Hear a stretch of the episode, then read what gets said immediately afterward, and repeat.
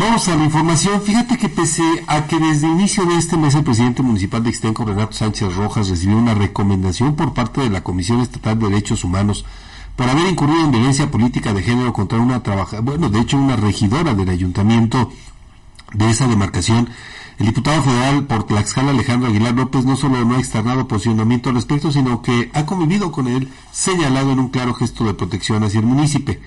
Pobladores de ese lugar, quienes solicitaron la gracia del anonimato, exigieron al representante federal que fije una postura y que condene cualquier tipo de violencia contra las mujeres, pues consideraron que al callar avala los actos de un presidente municipal que violentó los derechos políticos de una regidora.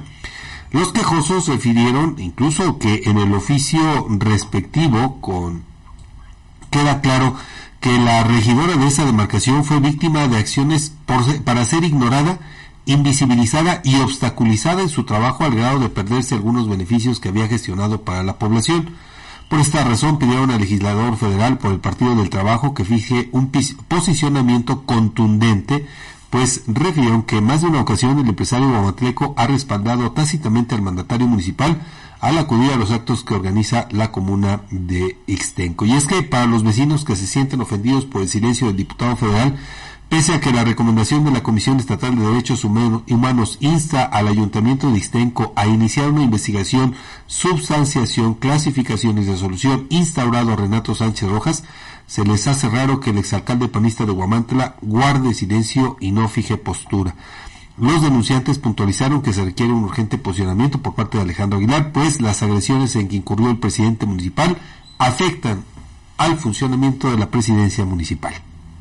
Bueno, pues ahí creo que en principio quien eh, tendría que acatar pues es el propio presidente, el presidente porque además ha eh, pues se ha burlado de todos los pobladores de Ixtenco al simular que le interesa cumplir con esta recomendación cuando no fue así no incluso aquí lo dimos a conocer en una sesión pues maratónica bueno más que maratónica muy rápida, de apenas 4 o 5 minutos, pues él medio fingió que atendía el, asunto, ¿no?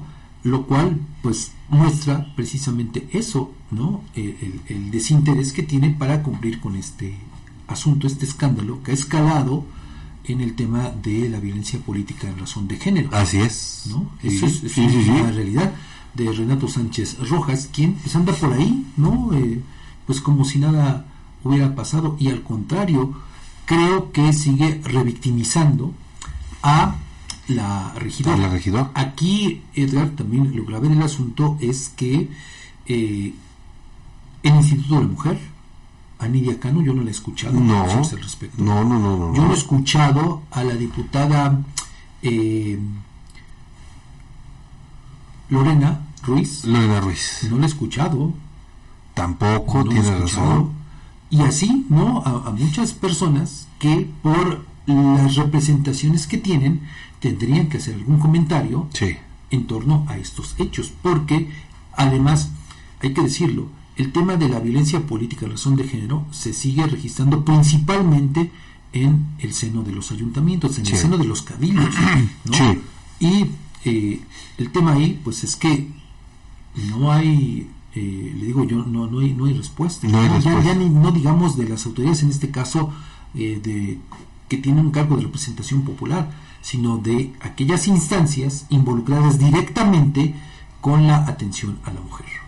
Tienes toda la razón. Tú te acordarás de aquella, aquel, aquel episodio episodio que sucedió precisamente en Ixtenco en la presentación de un acto cuando el secretario de gobierno entonces, Sergio González, claro. también minimizó a la, que estaba como, bueno, fue una persona habitante de, de Ixtenco y luego también eh, pues ningunearon a quien en ese entonces fungía como directora del Instituto Estatal de la Mujer. Cisneros, ¿Te acordarás tú? ¿No?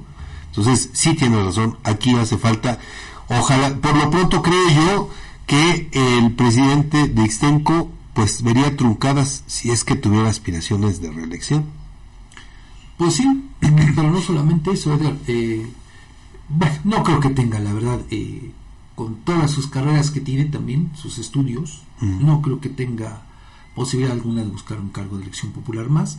Además está visto que su administración es un desastre. Un desastre Es un completamente. desastre completo. Y ya nada más para rematar, bueno, si Alejandro Aguilar no se ha pronunciado, pues también uno esperaría eh, pues un pronunciamiento de el diputado de ahí, el diputado local, Así es. Caballero Yonca, También. de la diputada de este distrito también, bueno, eh, ah, eh, la, la que quedó en sustitución de esta eh, diputada de Alzayanca, Ay. se me olvida su nombre, Bueno, fíjate nada más. Bueno, ahorita, ahorita que te este mujer tampoco Sí. ha hecho un pronunciamiento alguno, Además- siendo los diputados que representan esta, Esta región. El primero pues es eh, diputado del distrito este de Ixtenco pero la otra diputada digo por la zona Por la región, zona, por creo supuesto. que tendría también que haber hecho un pronunciamiento, pronunciamiento.